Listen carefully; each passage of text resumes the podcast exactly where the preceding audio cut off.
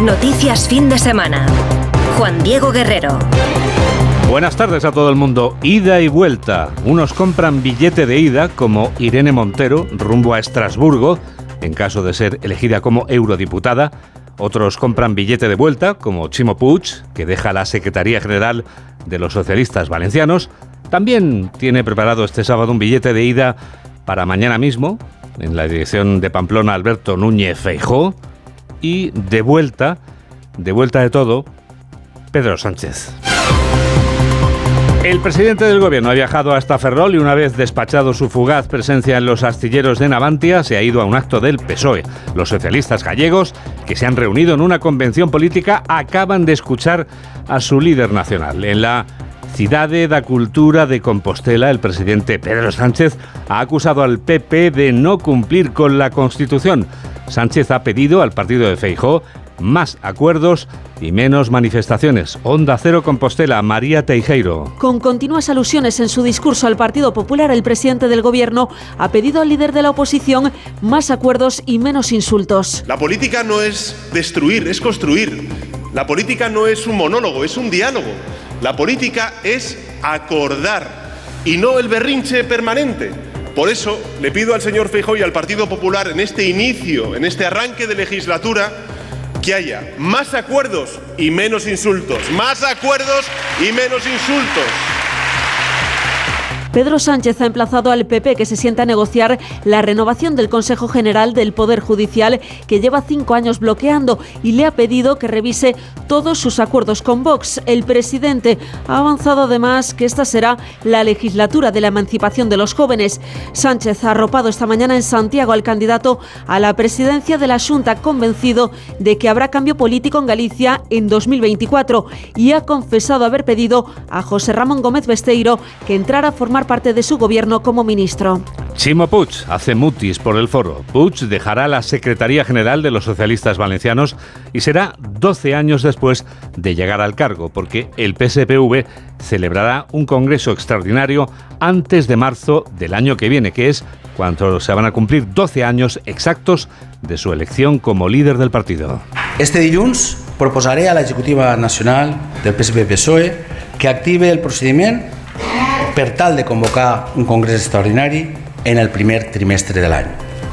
I també nomenarem dilluns una nova direcció del grup parlamentari, les Corts. L'hora de donar un pas arrere per a que el projecte done dos passos endavant. Irene Montero será la número uno de Podemos en las elecciones europeas del próximo mes de junio, siempre que las primarias del partido del que es secretaria general, Yone Belarra, así lo afirmen, así lo atestiguen. En el acto de proclamación de la candidata, Montero ha mostrado su desagradecimiento a Sumar, que ha sido el salvavidas que les ha permitido tener cinco escaños en el Congreso. La exministra ha dicho que no se conforma con las migajas. Carmen Sabido. No se conforman con las migajas y se van a medir directamente con Sumar y con Yolanda Díaz. Pocos días después de oficializar la ruptura, los morados fían toda su estrategia de rearmen Irene Montero. Por eso hoy Yone Belarra ha pedido a la exministra que sea la candidata a las elecciones europeas y Montero se moría de ganas.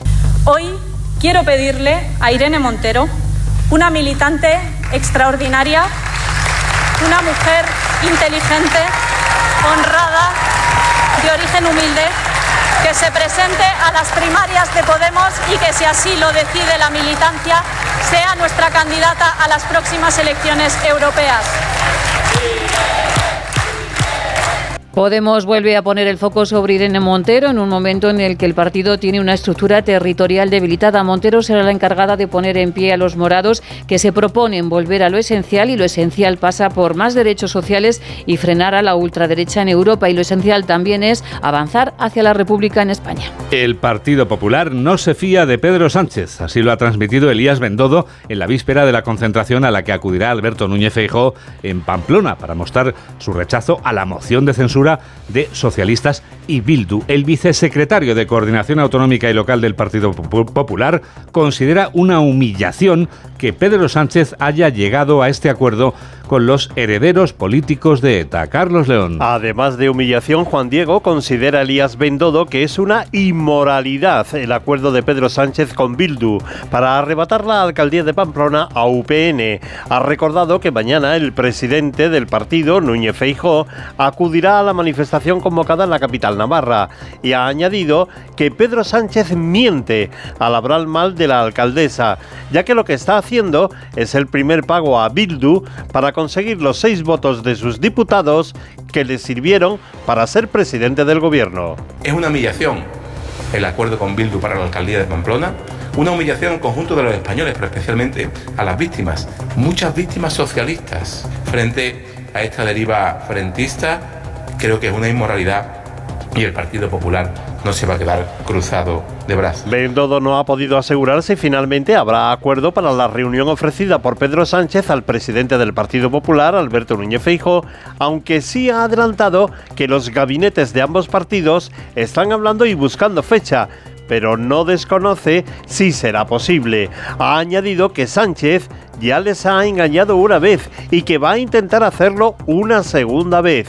Y ha denunciado que el presidente del gobierno está reventando la reunión. El presidente del partido en que milita la actual alcaldesa de Pamplona tiene claro que si los socialistas hubieran hecho alcalde al candidato de Bildu tras las elecciones autonómicas y locales, Pedro Sánchez quizá no presidiría el gobierno de España. Javier Esparza saca una conclusión paralela a la que sacaba Alberto Núñez Feijóo en una entrevista con Carlos Alsina, aquí en Onda Cero, cuando reconocía que si el PP no hubiera pactado con Vox, nada más votar en las autonómicas y locales, el Partido Popular estaría ahora mismo gobernando España. Si el 17 de mayo el Partido Socialista de Navarra hubiera hecho alcalde a Joseba Sirón, tal vez hoy Pedro Sánchez no sería presidente de España. Preocupados ante la vileza, preocupados ante el mercadeo, ante tanta mentira, ante tanta degradación de la política.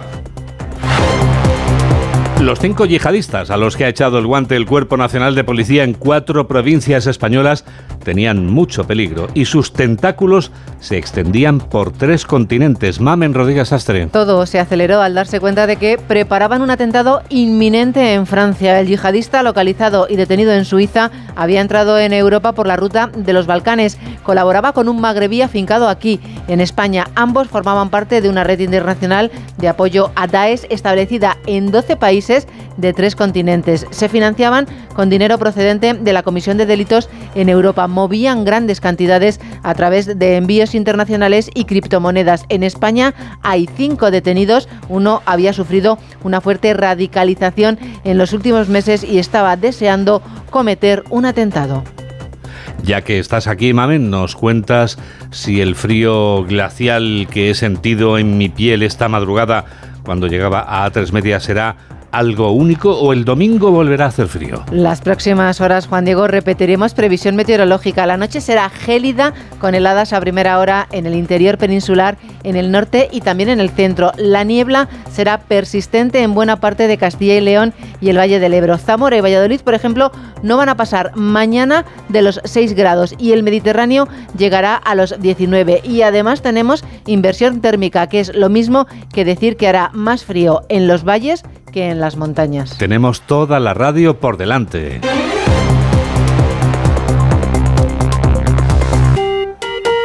Dos y nueve, una y nueve en Canarias, ahora que estamos en fin de semana. Vamos a recordar lo que ha pasado de lunes a viernes. De ello se encarga Yolanda Viladecans. Semana muy política, con sorpresa en Pamplona, tras la presentación de la moción de censura del Partido Socialista Navarro y H. Bildu contra la alcaldesa Cristina Barrola de UPN. Su palabra no vale nada. Ustedes ratifican con EH Bildu una moción de censura para darles a los herederos de ETA la alcaldía de Pamplona. Son miserables. Moción que dará de nuevo la alcaldía Joseba Asirón habla de pacto miserable y encapuchado entre Sánchez y Otegui, el líder del PP, Núñez Feijó. Lo que hemos conocido hoy es lo que ha pactado el señor Otegui y el señor Sánchez. Es el pacto más miserable que ha suscrito el señor Sánchez en su carrera política y ha suscrito bastantes. Es una línea roja que inaugura el peor momento de la democracia española. Tormenta política y primera sesión de control al gobierno de esta legislatura que se estrenaba sin jefe del Ejecutivo porque Sánchez estaba en el Parlamento Europeo exponiendo las conclusiones del semestre español de la presidencia del Consejo de la Unión. Europa ha ganado un gran aliado para los próximos cuatro años con un gobierno progresista en España. Pleno europeo en el que Sánchez coincidía con Puigdemont. Cerquita estuvieron, pero no se saludaron, aunque advertía el líder catalán. Presidente Sánchez, las oportunidades hay que aprovecharlas cuando ocurren. Si se dejan pasar de largo por miedo o por incapacidad, las consecuencias nunca son agradables. Primeras palabras además de Putin ante el pueblo ruso desde que comenzó la guerra en Ucrania. No piensa ceder hasta que se cumplan los objetivos que persigue. Habrá paz en Ucrania cuando logremos nuestros objetivos y esos objetivos no han cambiado. Les recordaré cuáles eran la desnazificación de Ucrania, su desmilitarización y su estatus neutral. Guerra en Ucrania y conflictos que se enquistan como ocurre en Israel y que llevan a UNICEF a denunciar que uno de cada cinco niños y niñas del mundo vive en una zona de conflicto. Un quinto de los niños de, de todo el mundo viven en zonas donde hay conflicto. Mil millones de niños y niñas están viviendo ya en zonas con un riesgo climático extremo. 202 millones de los menores de 5 años se encuentran en una situación de pobreza alimentaria y hay niños y niñas olvidados. Afganistán o Siria son los países a los que deberá destinar más ayuda el próximo año, aunque se destaca también el empeoramiento de la situación en Palestina. Llega el epílogo. El epílogo que firma Julián Cabrera. Hola Julián. Hola Juan Diego, muy buenas tardes. Bueno, pues ponemos epílogo a una semana convertida en toda una tarjeta de visita de lo que veremos a lo largo de una legislatura en términos no precisamente de política ficción. Hemos contemplado a una portavoz independentista socia del gobierno señalar a jueces y a periodistas en sede parlamentaria. Hemos visto otra indicativa declaración de intenciones, el acuerdo de socialistas y de Bildu para dar la alcaldía de la capital navarra a los herederos políticos de una banda terrorista, muy progresistas todos ellos, según el ministro Óscar Puente. Y sobre todo nos desayunábamos con la noticia de que el presidente del gobierno no es que no cesara a su vicepresidenta Yolanda Díaz por desplazarse a negociar con un prófugo de la justicia, sino que él mismo lo va a hacer. Sánchez viajará fuera de España para reunirse con Puigdemont, ya saben, ese sobre el que un día dijo que trabajaría para traerle ante la justicia española. Seguiremos informando.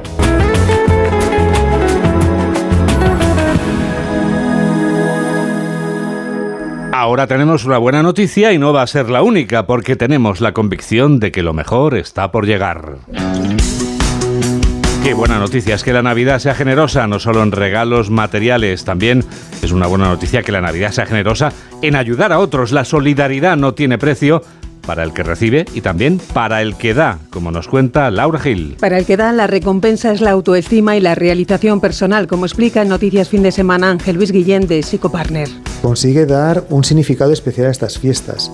Se desarrolla algo tan importante como la empatía, que genera un sentimiento profundo de solidaridad. Eh, aparece esa sensación de satisfacción, de realización personal. Eh, vamos a quitar mucha banalidad de regalos eh, y de comidas. La comida como vía de ayuda es la cena solidaria que organiza la Fundación Telefónica junto a Mensajeros de la Paz este año con menús preparados por discapacitados de Down Madrid. Diliana Rodríguez, coordinadora. Nos han invitado a participar a través de nuestro Centro Especial de Empleo Achira de Down Madrid, en la que los participantes con discapacidad van a poder preparar los platos, la decoración y la organización. Para los niños vulnerables están los regalos solidarios de la organización Educo que cumple sueños o cubre las necesidades de menores de todo el mundo. El más reverter del Departamento de Comunicación. Desde pagar la matrícula a la escuela primaria a un niño o niña por unos 6 euros, a regalar una canoa a niños y niños que llegan a la escuela en barca por unos 40 euros, a regalar un pupitre por 100 euros. En España proponemos la beca comedor, que garantiza una comida nutritiva diaria.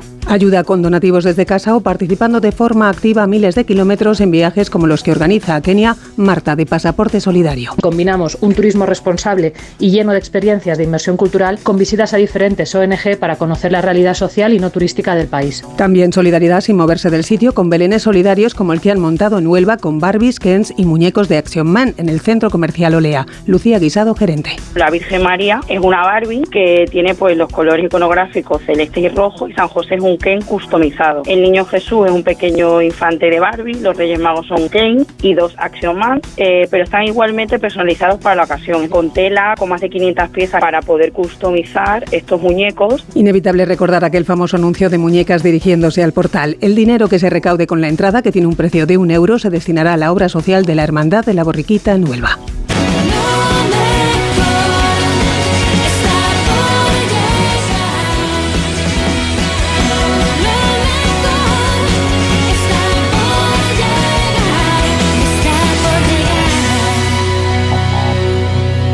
Es el momento ideal para el deporte. Noticias del deporte con David Camps. Hola David. ¿Qué tal Juan Diego? Buenas tardes. El Celta y el Granada estarán pensando aquello de lo mejor está por llegar. Desde luego, Porque desde luego. Peor es complicado, pero ahora hay duelo directo en Vigo. Es la decimoséptima jornada de Liga en Primera División. A falta de uno hay dos partidos en directo. Uno en Primera, este Granada, este Celta Granada. Y también tenemos partido en Segunda con el Dense Racing de Santander. Ayer Osasuna 1, Rayo Vallecano 0. Pero vaya partido entre dos equipos inmersos en los puestos de descenso. Rubén Rey, buenas tardes. Saludos, ¿qué tal? Muy buenas tardes desde Balaídos. Con 14 minutos de la primera mitad, resultado inicial: Celta 0, Granada 0. La iniciativa es para el cuadro vigués que ha dispuesto ya de dos ocasiones: una en el disparo alto de Renato Tapia, la otra en el cabezazo que se fue desviado de Unai Núñez. Dos equipos con enormes urgencias clasificatorias, ambos en zona de descenso. Cinco cambios en el 11 de Benítez. Repite Medina la misma formación con relación a la anterior jornada. Día soleado, 18.000 espectadores. Arbitra Sánchez Martínez con Pizarro Gómez en el bar. Es el primer partido de Marian Mourinho como nueva presidenta del Celta en Vigo. Primer cuarto de hora, Celta 0, Granada 0. En segunda división es la vigésima jornada y el Eldense Racing de Santander que ya ve cómo varía el marcador. Felipe Canals, buenas tardes. ¿Qué tal? Muy buenas tardes. Así es, se ha adelantado el conjunto visitante, el equipo cántabro, el Racing de Santander, que hace un tanto de Morante en el minuto 14. Hace nada. Antes le habían, habían anulado un gol a Juan Tortuño del Eldense. De momento, primer cuarto de hora de partido. Eldense 0, Racing de Santander 1. Esta noche a las 9, no diría yo plebiscito, pero casi para el Barcelona de Xavi Alfredo Martínez en Valencia. Buenas tardes, David. Bajan bastante revueltas las aguas en el Barcelona, que ha llegado a Valencia pasado el mediodía con 23 jugadores convocados por Xavi Hernández para un partido que toma un cariz y una dimensión especial, el choque frente al conjunto de Rubén Baraja, porque una derrota, además de descolgarles en la clasificación hasta podría ser a 10 puntos del Girona, además abriría la caja de los truenos definitivamente y generaría un mal ambiente de cara a las Navidades. Evidentemente no tiene margen de error. El equipo tras la derrota doble frente al Girona en la Liga y frente al Royal Antwerp en la Liga de Campeones y sobre todo la imagen ofrecida en este último partido con una semana de cruce de manifestaciones, de interpretaciones, de cambios en la convocatoria, de intromisión por parte de la Junta Directiva y de una posición debilitada de Xavi Hernández. A pesar de que el técnico ayer, David, salía a los medios de comunicación con un mensaje rotundo, claro, que nadie se baja del eh, coche en la primera curva, que eh, la situación es irreal. Explicaba así Xavi lo que se había vivido en los últimos días y lo que viene todavía mucho por jugar en esta temporada. Llega otra vez mensajes de como si fuera un funeral todo. Y dices, bueno, ¿pero ¿qué ha pasado? Si estamos, nos hemos clasificado primeros de Champions. Pues esta es la irrealidad que veo yo. Primer objetivo cumplido. El objetivo de la liga intacto. Con necesidad de puntos, sí. La copa intacta. La supercopa intacta. Vamos a intentar hacer una temporada mínimamente notable y si es de excelente, pues ¿qué haremos con todo lo que está sucediendo ahora? Y esta semana somos un cero.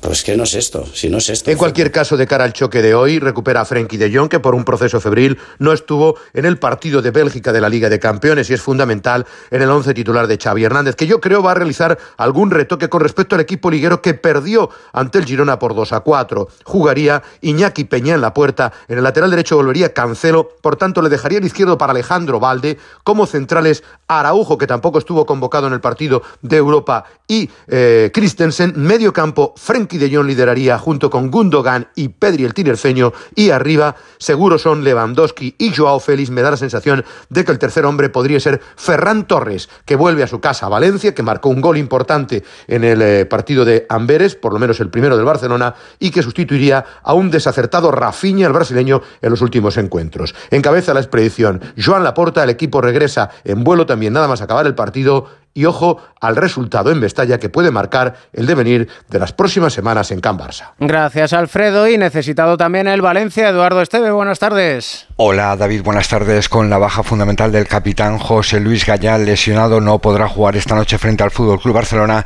y tratando de romper esa racha negativa un punto de los últimos 12 disputados. La clave para Rubén Baraja para poder conseguir la victoria frente al Fútbol Club Barcelona es la intensidad. Tienes que hacer un partido muy muy completo como equipo, como como, mentalidad, eh, saber que el partido lo tienes que mantener vivo durante los 90 y pico minutos eh, y que vamos a tener nuestras opciones si hacemos el partido que, que nosotros tenemos en la cabeza y, y, que al final el partido pasa por tener continuidad, ¿sabes? O sea, en el esfuerzo, en el compromiso, eh, que cuando tengamos la pelota también tengamos claridad en los metros, en los metros finales y y tratar de aprovechar nuestros momentos. Tampoco estarán en el partido Javi Guerra y Paulista sancionados junto al lesionado André Almeida. Habrá homenaje previo a David Silva, el futbolista criado en la cantera del Valencia, hará el saco de honor y además tendrá su lona en la fachada del estadio de Mestalla. Gracias Eduardo. En apenas un par de horas estarán de fiesta en San Mamés. Celebra cumpleaños el Athletic de Bilbao ante el Atlético de Madrid. Gorka Cítores, buenas tardes. Hola David, en un día de fin de fiesta del 125 aniversario del conjunto rojiblanco que va arrancado ya este mediodía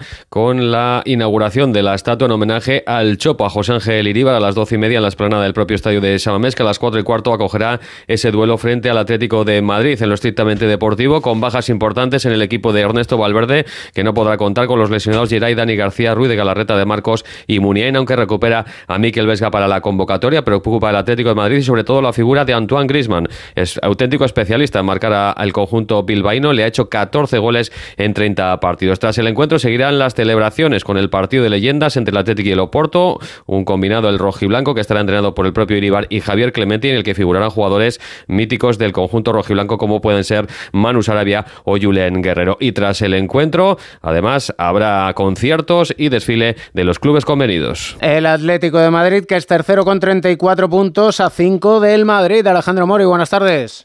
Buenas tardes, David, desde San Mamés, eh, donde va a llegar el Atlético de Madrid a eso de las 3 menos cuarto para este partidazo entre tercero y quinto de la clasificación del Campeonato Nacional de Liga, con 22 convocados, 21 jugadores del primer equipo más el tercero guardameta Gómez.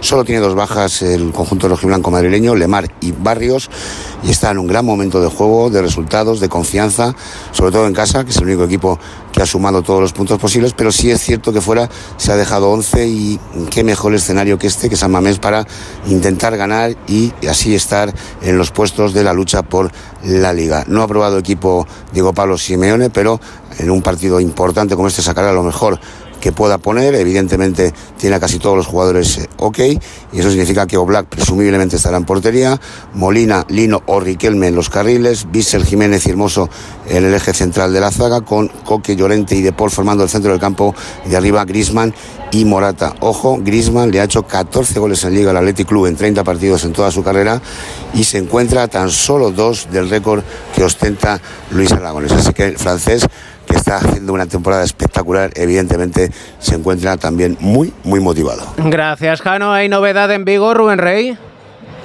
Marca el Celta, es gol del Real Club Celta que lo estaba mereciendo en una jugada extrañísima, un barullo, un montón de rechaces en el área, la salida en falso del portero del Granada de Andrés Ferreira, la falta de contundencia de la defensa nazarí y al final le llega el balón a Jorgen Strandlarsen, al gigantón noruego que de tacón con habilidad, con olfato de oportunista, hace el primero. Marcó Larsen, el sexto de su cuenta. Se adelanta el Celta en Balaídos al 21 de la primera Celta 1, Granada 0. El Real Madrid recibe mañana a las 9 al Villarreal y Ancelotti que ya desliza su futuro. Alberto Pereiro, buenas tardes. ¿Qué tal, David? Buenas tardes. Y tanto que lo hace, cuatro preguntas referente a su renovación. Lo que avanzaba Fernando Burgos hace semanas va tomando cuerpo y espérate que no tengamos noticia antes de que termine el año 2023. Faltan dos partidos para ello. Ya te digo, cuatro preguntas. La respuesta más clara de Ancelotti sobre su posible renovación con el Real Madrid y decir adiós definitivamente a la opción de entrenar a Brasil ha sido esta. Si el, club está contento, ya sabe que yo estoy contento. Entonces creo que para renovar no tenemos ni prisa ni problemas. Creo que el regalo ya lo tengo, que siguiendo el entrenador de Real Madrid, que es la cosa más importante. Creo. Eh, lo más que quiero que, que terminamos bien con estos dos partidos y hacer una Navidad tranquila. Dicho todo está, además de su futuro ha valorado más que positivamente lo que va de temporada, ha decidido ya el portero para mañana, pero no se lo ha comunicado a ninguno de los dos protagonistas en esta película que lleva ya bastantes semanas, tanto Kepa como Lunin. Yo apuesto porque juegue el portero vasco y internacional español para eh, mañana a las 9 frente al Villarreal y ha dicho que tienen un problema real con los penaltis. En caso de que jugaran José Luis Modric todos los días, sería uno de los dos el lanzador, pero al no hacerlo, ya te digo yo que va a acabar tirando Bellingham. Pinta tiene en los eh, partidos de Liga de Champions para el Madrid. El Madrid que ha fallado los últimos cuatro que ha tirado, los únicos cuatro que ha tirado en lo que va de temporada, un pretemporada y tres en Liga. Y preguntado sobre la paciencia que se tiene con los entrenadores en el banquillo, ha hablado de Xavi, el míster del Barça. Mira. El juicio sobre un entrenador es solo para el resultado, se lo consigue o se no consigue. A nadie le importa la metodología del, trabajo de un entrenador, a nadie le importa la, habilidad de manejar distintas situaciones, que puede ser un, un, jugador que se queda en el banquillo, una alineación, a nadie le importa. El juicio para un entrenador es solo si gana o si no gana. Esto es lo, que tenemos que aceptar. Eh, eh, esto lo sabe muy bien. Xavi es un gran profesional. Para mí es un gran entrenador. Tiene la capacidad de manejar muy bien todas estas situaciones. También si un equipo es más complicado o menos complicado que otros. Eh, respecto a las declaraciones de Tony Kroos el otro día después del partido frente a Unión Berlín, donde dejaba o deslizaba que podía volver a la selección alemana para jugar la Eurocopa este verano por las presiones de sus compañeros y porque igual tiene ganas de terminar así su carrera, además en su tierra, que se va a jugar en Alemania toda la Eurocopa, ha dicho que contaría Alemania con el mejor centrocampista del mundo y que no debería decir que no a ese tipo de oportunidades. Seis bajas todavía sin convocatoria. Vinicius Camavinga, Arda Carvajal, Militao y Thibaut Courtois. Chouameni que vuelve a una lista después de entrenar los últimos tres días. Recordemos que se rompió un hueso del pie el eh, pasado día 26 de 28 de octubre frente al Fútbol Club Barcelona. Y mañana el Madrid a intentar acercarse al Girona, que jugará el lunes ahora mismo dos puntitos por debajo, David. Gracias, Pereiro. Eh, a las seis y media, un duelo importante para el Sevilla ante el Getafe. Carlos Hidalgo, buenas tardes. Buenas tardes, llega el Sevilla con muchas urgencias. No gana en Liga desde el 26 de septiembre. Desde que llegó Diego Alonso han sido 11 partidos entre Liga y Champions, cero victorias. Muy discutido, muy cuestionado el entrenador uruguayo, pero el club sigue confiando en él. Habrá que ver qué ocurrirá dependiendo del resultado de hoy. Presenta el equipo hispalense 10 bajas por lesión.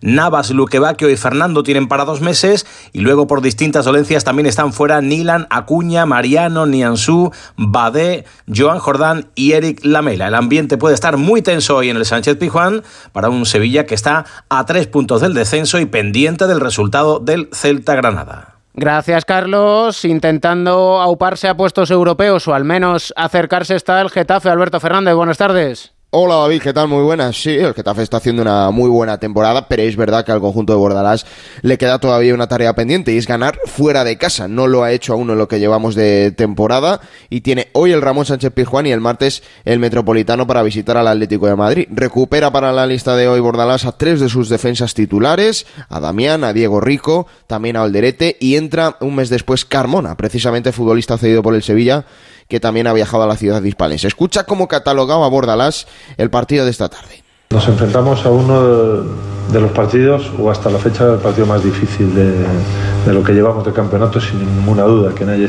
nadie se lleve a engaño. Eh, la situación clasificatoria del Sevilla, porque es un, equipo grande, un equipo histórico, con, que bueno, no está teniendo acierto, pero, pero está jugando a un gran nivel.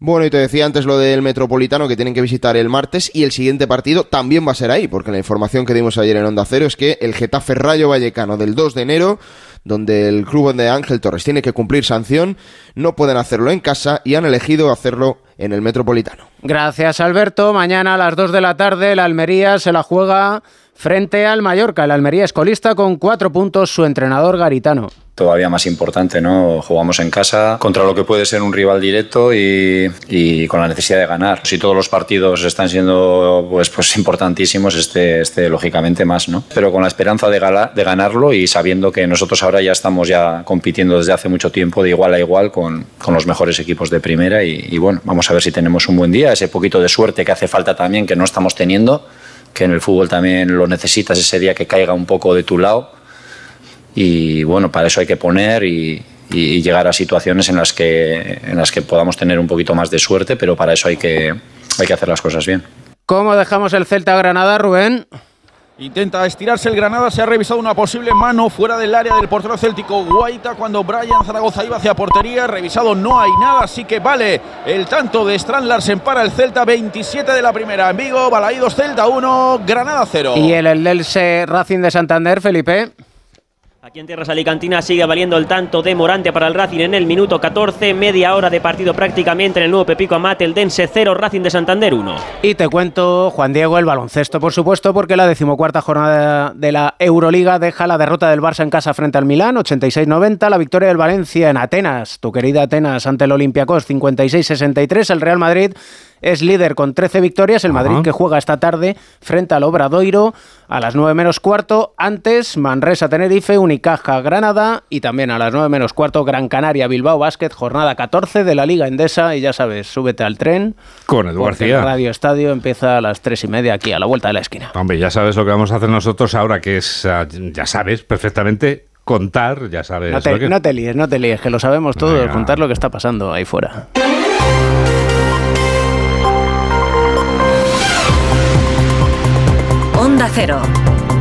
Noticias fin de semana. Juan Diego Guerrero. No te líes, porque nosotros te actualizamos las noticias del sábado. Lo hace Yolanda Viladcans. Actualidad política que pasa por las palabras de Pedro Sánchez en la Convención de los Socialistas Gallegos, donde ha acusado al PP de no cumplir la Constitución. Le ha pedido a Feijó menos insultos y más acuerdos, que deje paso a la renovación del Consejo General del Poder Judicial y ha anunciado que esta será la legislatura de la emancipación de los jóvenes. En Valencia, anuncio de Ximo Puig, que ha decidido dar un paso atrás en la dirección del partido 12 años después. Se celebrará un congreso extraordinario el año que viene. Otro nombre de relevancia hoy, Irene Montero, será la número uno de Podemos en las elecciones europeas del próximo mes de junio, si así lo decide la militancia en un proceso de primarias. Y desde el Partido Popular se vuelve a hablar de la moción de censura en el Ayuntamiento de Pamplona y la humillación de la que habla Bendodo por el pacto con Bildu, con una operación policial que ha desarticulado una red de apoyo a Daesh establecida en tres continentes que había planificado dos atentados en España. Se ha detenido a cinco personas. Tenemos toda la radio por delante.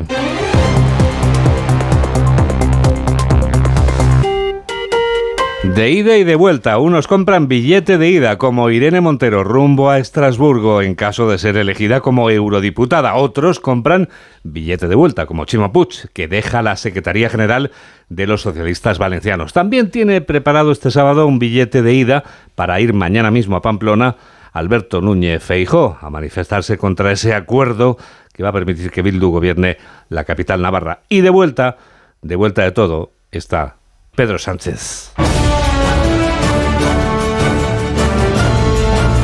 El presidente del gobierno ha viajado hasta Ferrol y después de haber despachado su efímera presencia en los astilleros de Navantia se ha marchado a un acto del PSOE. Los socialistas gallegos que se han reunido en una convención política lo han escuchado.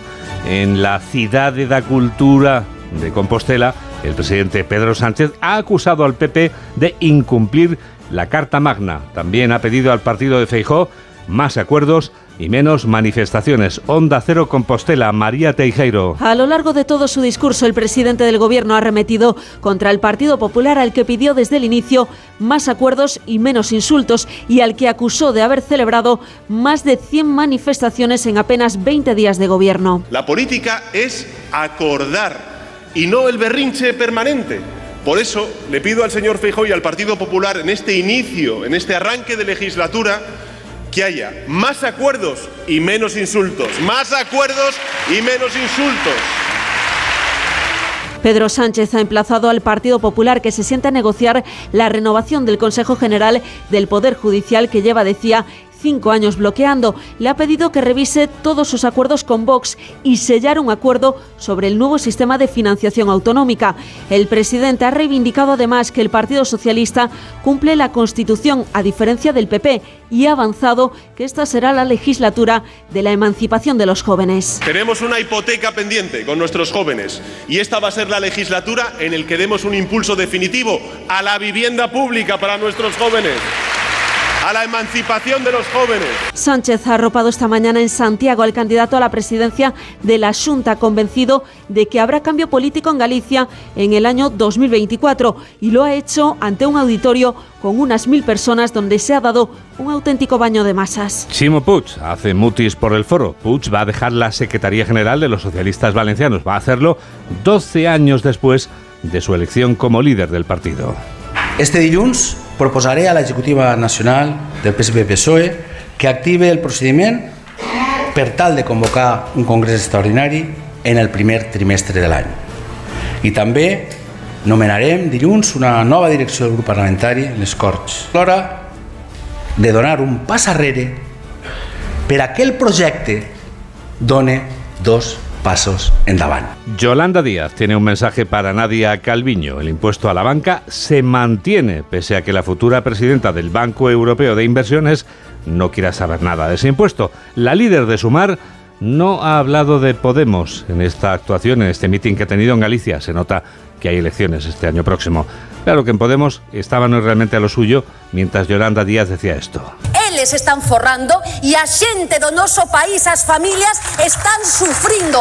Por tanto, como as familias sufren e eles están forrando, hai que cumprir o acordo de goberno e manter o imposto á banca. Por tanto, son clara. Os acordos se cumplen Y Irene Montero va a ser la número uno de Podemos, ya que hablábamos de Podemos, lo va a ser en las elecciones europeas del próximo mes de junio. Eso sí, siempre que las primarias del partido del que es secretaria general, Yone Belarra, así lo concluyan. En el acto de proclamación de la candidata, Montero ha mostrado su desagradecimiento a Sumar, que ha sido el salvavidas que les ha permitido tener cinco escaños en el Congreso. La exministra ha dicho que no se conforman con las migajas. Carmen Sabido. Podemos rechaza las migajas y se lanza a la batalla con Sumar y con Yolanda Díaz. Pocos días después de oficializar la ruptura en el Congreso, confirman que se presentarán en solitario a las elecciones europeas del mes de mayo y lo harán con Irene Montero como candidata. Los morados fían toda su estrategia de rearme en Montero y la exministra el duelo con Yolanda le apetece muchísimo. Quiero pedirle a Irene Montero que se presente a las primarias de Podemos sea nuestra candidata a las próximas elecciones europeas. Con las razones y con la esperanza intactas, me presentaré a las primarias de Podemos para ser la candidata a las elecciones europeas de junio del 2024 si así lo decide democráticamente nuestra militancia. Con esta decisión Podemos vuelve a poner el foco sobre Irene Montero en un momento en el que el partido tiene una estructura territorial muy debilitada. Montero será la encargada de poner en pie a los morados. Que nos ayudes a poner en pie en lo más alto la bandera de la justicia social, del feminismo, del ecologismo, la bandera de las que no se callan ni siquiera cuando es difícil hablar, la bandera de las que no se rinden ni siquiera cuando nos derrotan. Cuando van a cumplir 10 años, Podemos vuelve a corear el sí se puede y rescatan su asaltar el cielo. Lo hacen volviendo a lo esencial, que es frenar a la ultraderecha en Europa y avanzar hacia la República en España. Partido Popular no se fía de Pedro Sánchez. Así lo transmite Elías Bendodo en la víspera de la concentración a la que va a acudir Alberto Núñez Feijóo en Pamplona para mostrar su rechazo a la moción de censura de socialistas y Bildu. El vicesecretario de Coordinación Autonómica y Local del Partido Popular estima que es una humillación que Pedro Sánchez haya llegado este acuerdo con los herederos políticos de ETA. Carlos León. Sí, duras críticas de Elías Bendodo a Pedro Sánchez por la moción de censura presentada en Pamplona y que supone el pago a Bildu por obtener los seis votos de ese partido para conseguir la presidencia del gobierno. Por eso ha calificado de esta forma el comportamiento del presidente del gobierno. Es una humillación el acuerdo con Bildu para la alcaldía de Pamplona una humillación al conjunto de los españoles, pero especialmente a las víctimas. Muchas víctimas socialistas. Creo que es una inmoralidad y el Partido Popular no se va a quedar cruzado de brazos. Ha añadido que no sabe si finalmente habrá acuerdo para la reunión ofrecida por Pedro Sánchez a Alberto Núñez Feijó, ya que el presidente del gobierno les engaña permanentemente. Él ha ofrecido a Feijó, nuestro presidente, una reunión para llegar a acuerdos. Hemos aprendido de Sánchez que es un taur. Intenta engañarnos permanentemente.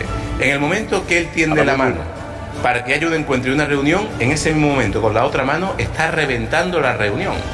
Y es que añade...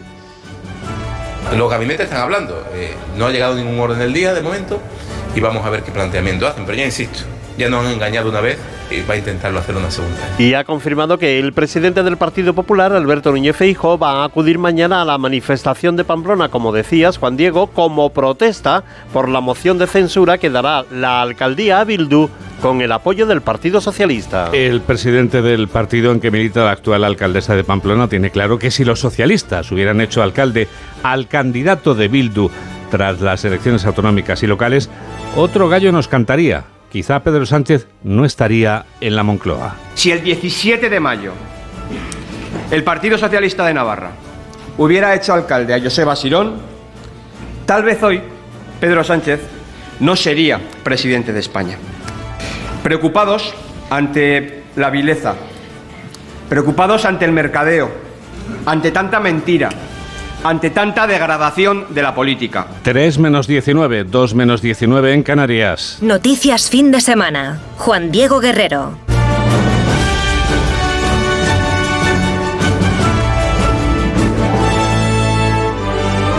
Todos los que iban a asistir a la boda conocían al novio, todos menos la novia.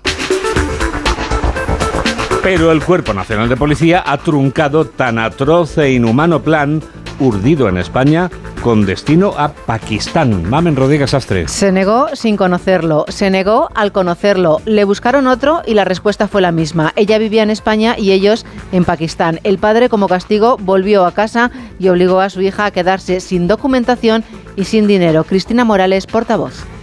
Los Mossos de Escuadra investigan un grupo de WhatsApp con estudiantes no de un es instituto. el sonido que queríamos escuchar, es el sonido de la portavoz de la policía, el que creo que ya sí estamos en disposición de escuchar más. Allí la obligaban a vestir de una forma específica, tenían toda su documentación retenida y no la dejaban salir de casa. Solo lo hacía una hora al día y siempre acompañada. En España no le iba mejor, tenía un control férreo en sus movimientos y en su vestimenta y tenía prohibido cualquier contacto con sus amistades.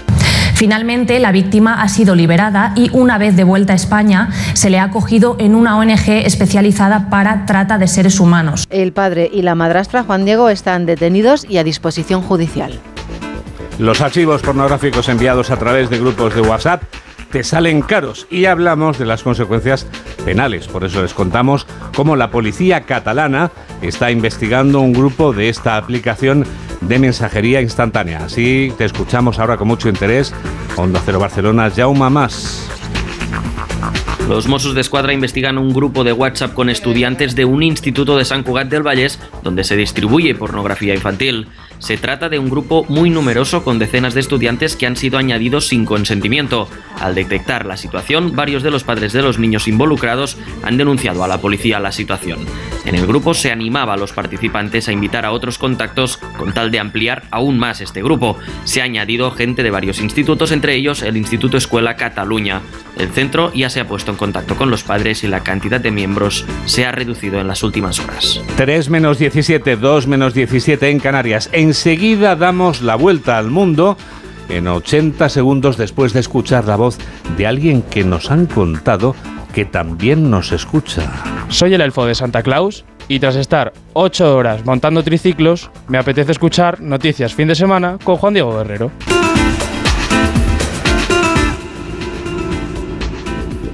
Pablo ha vuelto a suspender. No sé qué hacer. Prueba con The Memory Studio. A Luis le va genial. The Memory contiene vitamina B5 que contribuye al rendimiento intelectual normal y eso lo nota en exámenes. The Memory Studio, de Pharma OTC. ¿Qué tal, vecino? Oye, al final te has puesto la alarma que te recomendé. Sí, la de Securitas Direct. La verdad, es que es fácil que puedan colarse al jardín saltando la valla. Y mira, no estábamos tranquilos. Lo sé. Yo tuve esa misma sensación cuando me vine a vivir aquí. Protege tu hogar frente a robos y ocupaciones con la alarma de Securitas Direct. Llama ahora al 900-272-272. Recuerda, 900-272-272. Noche de tos. Respira. Toma Herbetón Respir. Herbetón jarabe con extractos de pino y eucalipto es expectorante natural y antiinflamatorio pulmonar. Herbetón Respir. Consulte a su farmacéutico o dietista. Síguenos en Twitter en arroba noticias FDS. Es el momento del Foreign Affairs. Noticias del resto del mundo. ¿Dónde empezamos, Laura? En Portugal, Juan Diego, por esa cita con las urnas de los socialistas lusos que ayer empezaron a votar para elegir al sucesor de Antonio Costa como secretario general tras su dimisión como primer ministro el mes pasado por supuestas irregularidades en negocios de litio e hidrógeno.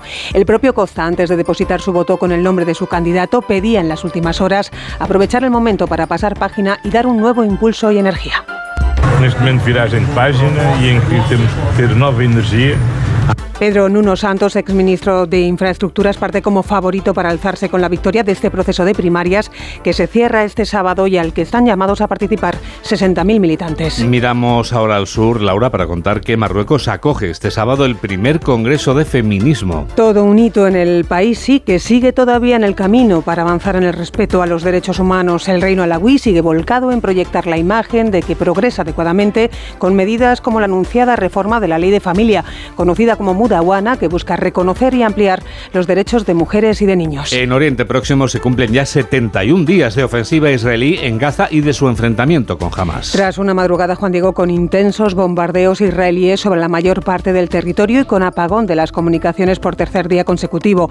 Al menos 14 personas han muerto en Jabalia, al norte de la franja, y decenas han resultado heridas en un ataque contra una zona de viviendas. En otro de esos ataques resultaba herido un periodista de Al Jazeera que ha fallecido horas después. La víctima es un cámara de la cadena árabe Al Jazeera, así que finalmente no se ha recuperado de las heridas sufridas en un ataque israelí a una escuela en el sur de la franja de Gaza, en la que se quedó atrapado durante horas. El ejército israelí ha continuado atacando durante la noche varias escuelas en el barrio de Rimal, en las que dice se escondían terroristas de Hamas. Todo después de que Israel reconociera haber quitado la vida por error a tres rehenes durante una operación en Sejaya, al norte de la franja. Centenares de israelíes se han manifestado horas después en Tel Aviv. Creo que es una tragedia terrible. Se debería haber llegado a un acuerdo mucho, mucho antes. Y todas esas vidas de todas las personas inocentes podrían haberse salvado. Creo que es una gran tragedia lo que está sucediendo aquí ahora en todo, en, en todos los aspectos y, y es difícil decirlo más. Según la investigación inicial, los tres rehenes fallecidos en el ataque israelí iban sin camiseta, llevaban una bandera blanca improvisada. Uno de ellos acabó muerto a tiros a pesar de que presuntamente estaba pidiendo ayuda en hebreo. Estados Unidos ha calificado esta noticia de desgarradora. Por cierto, que The Wall Street Journal informa hoy de que responsables de Israel y de Qatar negocian en Noruega la reactivación de los intercambios de rehenes con Hamas.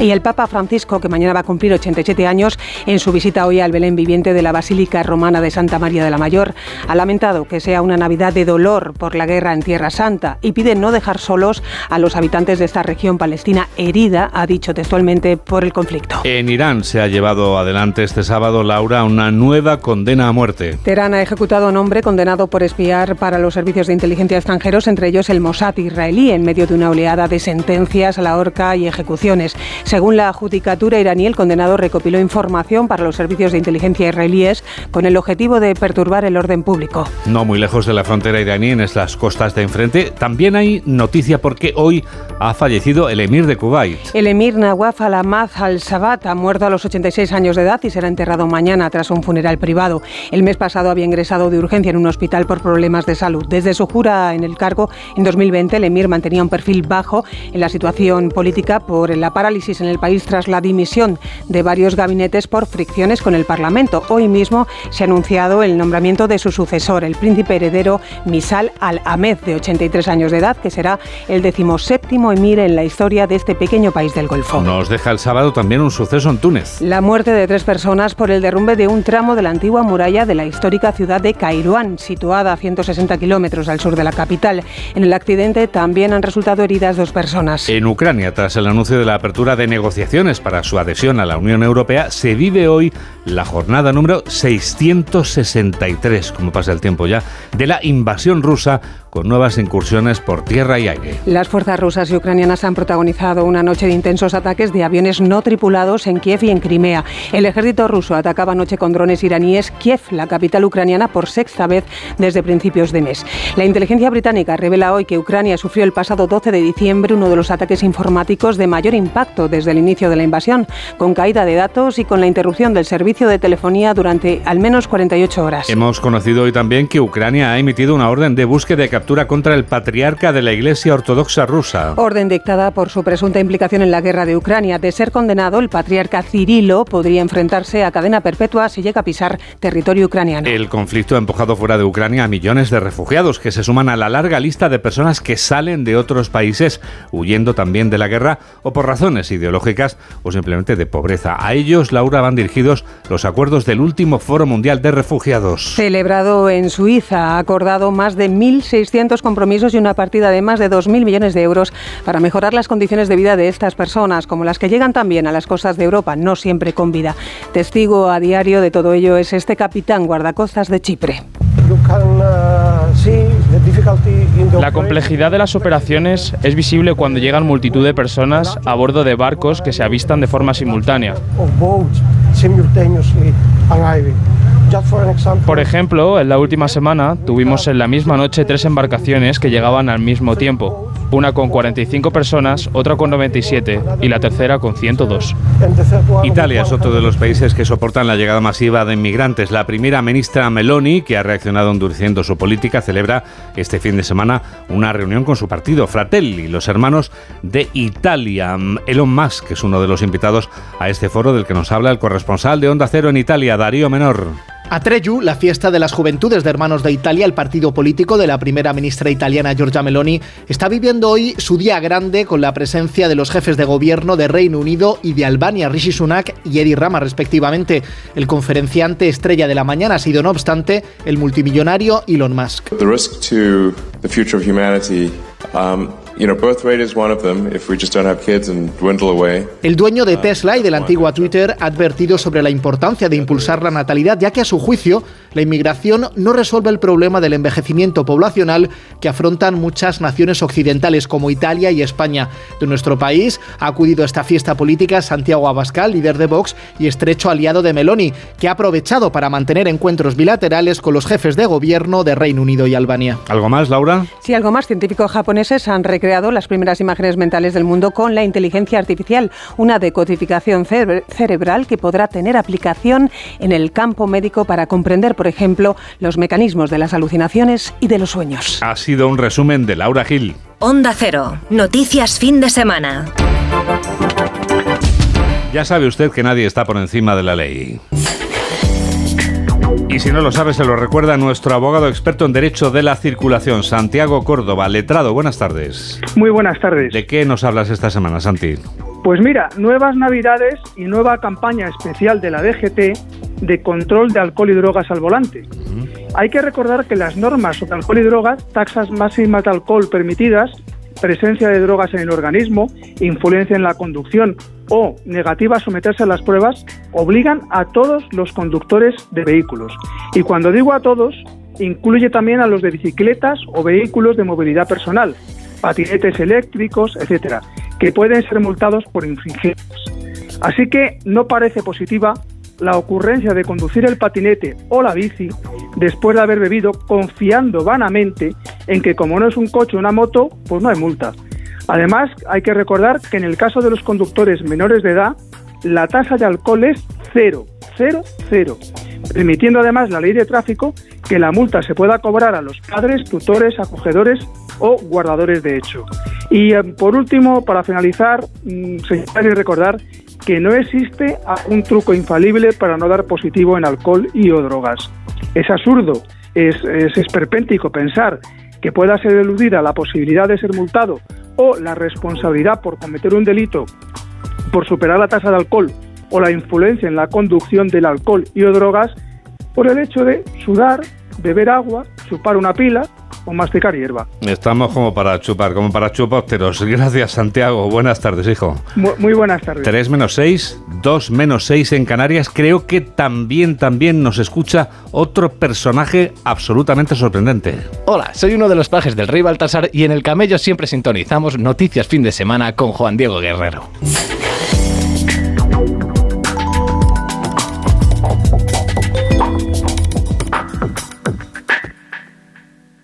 ¿Se acabó el fin de semana? Tranquilo, toma Ansiomet. Ansiomet con triptófano y asuaganda te ayuda en situaciones de estrés. Y ahora también Ansiomet Autoestima, de Pharma OTC. Síguenos en Facebook en Noticias Fin de Semana Onda Cero. ¿De qué hablamos ahora? Pues hablamos de libros con Paco Paniagua. La extraordinaria y desconocida a veces obra poética de Fernando Aramburu ha sido recopilada ahora en un volumen editado por Tusquets con el título Sinfonía Corporal. Ahí estoy yo, mientras que en una novela, pues eh, puede ser que haya escrito sobre asuntos de mi interés, pero sin dejarme allí mi pequeña, mi humilde verdad personal.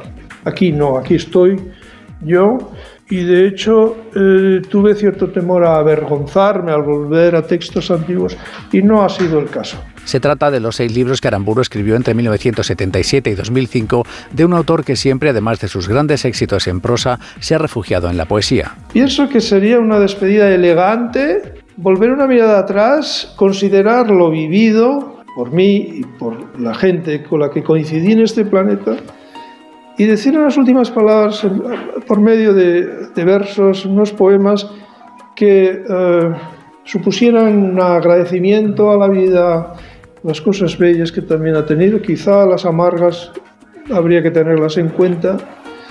Y quizá eh, esto, si la salud me lo permite, podría ser mi último, mi último proyecto, que no tendría por qué haber publicado en vida, pero un poco como mi testamento personal. Sinfonía Corporal, el poemario de Fernando Aramburu.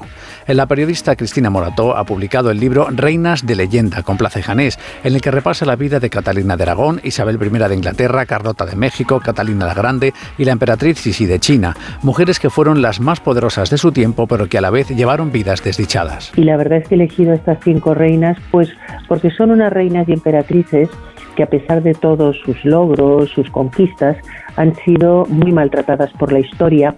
Y además yo creo que eh, sin duda su leyenda negra pervive hasta nuestros días o sea, se ha dado más importancia ¿no? a, su vida sexual o amorosa que a sus grandes logros. Reinas de leyenda, un libro de Cristina Morato. Tú también escuchas este programa de noticias que realiza José Luis López Galindo y que produce Mamen Rodríguez Astre, a quien preguntamos, Mamen, nuestra cuenta en Twitter, ¿cómo va?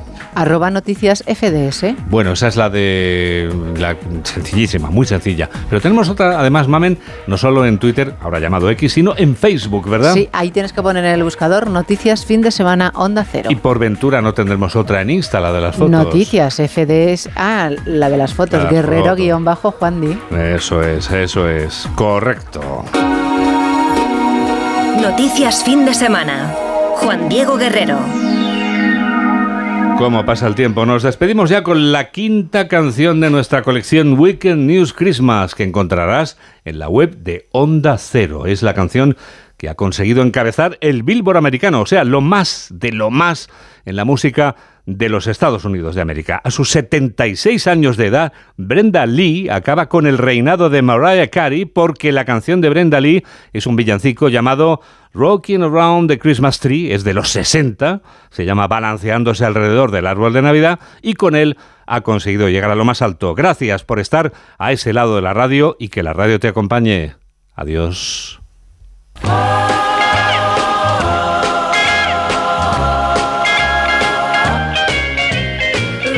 around the Christmas tree at the Christmas party hop. Mistletoe hung where you can see every couple tries to stop. Rocking around the Christmas tree, let the Christmas spirit ring.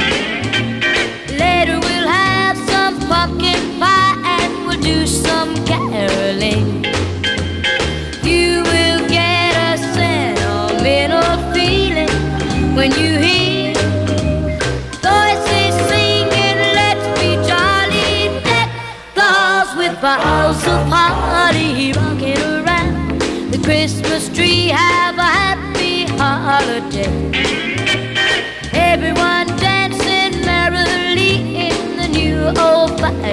Old-fashioned